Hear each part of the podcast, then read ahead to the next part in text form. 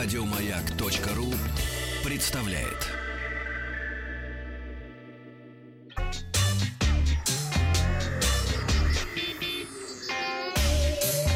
Страна транзистория. Доброе, Доброе утро. утро. Это Вахтанг Махарадзе. Новости высоких технологий. Сегодня в выпуске. У нас обновленный бюджетник ZTE уже в России. В московском метро начнется расплата лицом. Японцы покажут прибор для управления настроением, а для чего нужен Pay и первое игровое видео экшена Star Wars Jedi Fallen Order.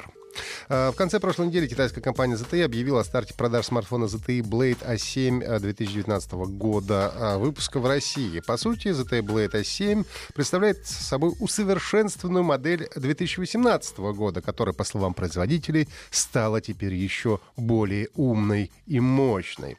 Смартфон оснащен 6-дюймовым дисплеем с разрешением HD+, и каплевидным вырезом для 8-мегапиксельной фронтальной камеры. Основная камера одинарная на 16 мегапикселей с апертурой 2.0. Аккумулятор на 3200 мАч. Есть поддержка двух нано сим-карт и расширение карт microSD до 256 гигабайт. Аппаратной основой стал 8-ядерный процессор Unisoc, 2 гигабайта оперативной, 32 встроенной памяти. Смартфон работает под управлением операционной системы Android 9 Pie. Все, как видите, достаточно скромно у нового смартфона, но, правда, и цены соответствующие. ZTE Blade A7 2019 года поступит в продаже сегодня по ориентировочной цене цене 8 тысяч рублей. Новинка будет доступна в синем, черном цветах, а также в градиентной черно-синий расцветке. Замэр Москвы Максим Лексутов рассказал э, в интервью ТАСС о том, что скоро в московском метро начнется эксперимент по оплате проезда при помощи технологии распознавания лица. Он рассказал, что городской департамент транспорта и развития дорожного транспорта инфраструктуры сейчас обсуждает сроки вместе с различными структурами. А, однако точно известно, что тестирование запустят еще до конца этого года. По словам Лексутова, скорость оплаты при помощи сканирования лица будет сопоставима с той, которую дает э, сейчас проездная карта «Тройка». Это важно важно для того, чтобы в метро не образовывались очереди. Чиновник также отметил, что технология будет применяться в полном соответствии с законодательством Российской Федерации. Японская компания Japan Display привезет на выставку CES Asia 2019 в Шанхае ряд необычных устройств, которые она разрабатывает в рамках программы 3 Project. Одна из таких разработок представляет собой стилизованный под э, проигрыватель пластинок Multisensory Device XVG01, способный управлять настроением человека. Устройство состоит из деревянного корпуса и круглого дисплея, представляет из себя источник звуков, изображений и запахов. Ароматы источает, судя по всему, стилизованная э, под звукосниматель трубка. Устройство может располагаться как горизонтально, так и вертикально, и, по мнению разработчиков, мульти, мультисенсори девайс идеально подходит для создания настроения в комнате. Музыка гармонично сочетается с изображением и дополняется запахами, какими, правда, не рассказывают. Продажи XVG 01 начнутся в Японии в феврале-марте следующего года. Пока стоимости аппарата ничего не известно, также неизвестна дата начала продажи других странах. Вероятно, компания сначала хочет изучить э, реакцию первых пользователей на домашнем рынке. Платежный сервис Xiaomi Mi Pay официально приходит в Россию.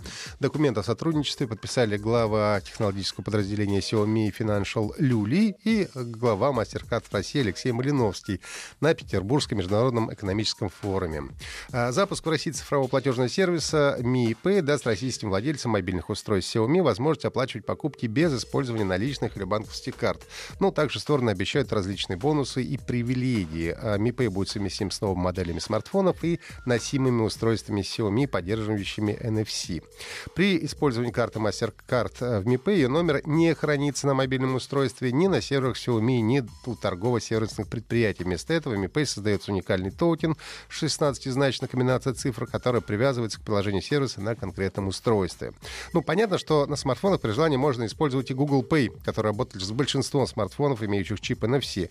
А вот возможность платить с помощью носимых устройств действительно может оказаться интересной. На сегодняшний момент подобный подобный функционал есть только у устройств Apple и Samsung. Но в последних моделях популярного фитнес-трекера Mi Band предусмотрена поддержка Mi Pay. А уже завтра, 11 июня, в Китае компания должна представить четвертую версию своего популярного браслета. Компания Electronic Arts и Respawn Entertainment представили на э, EA Play 2019 первую демонстрацию игрового процесса игры Star Wars Jedi Fallen Order. Действие игры разворачивается между третьей и четвертой, четвертыми сериями э, фильма «Звездные войны». Подаван Кэл Кэстис, э, за который нам и предстоит играть, является одним из нескольких счастливцев, которые пережили знаменитый приказ 66, согласно которому империя уничтожила большую часть джедаев в конце войны клонов.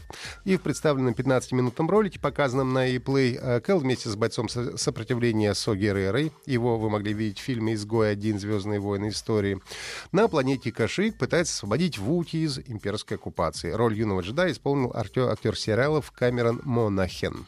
А на презентации подчеркнули, что Star Wars Jedi Fallen Order будет исключительно одиночной сюжетной игрой без транзакций, мультиплееров и батл роялей. Релиз Star Wars Jedi Fallen Order намечен на 15 ноября этого года. Игра выйдет на персональных компьютерах PlayStation 4 и Xbox One. Выпуск платных э, дополнений для нее не планируется. Это были все новости высоких технологий. Если есть вопрос, задавайте мне личным сообщением ВКонтакте, либо в нашей теме о транзистории ВКонтакте. Ну и подписывайтесь на подкаст на сайте Маяка и в iTunes. Еще больше подкастов на радиомаяк.ру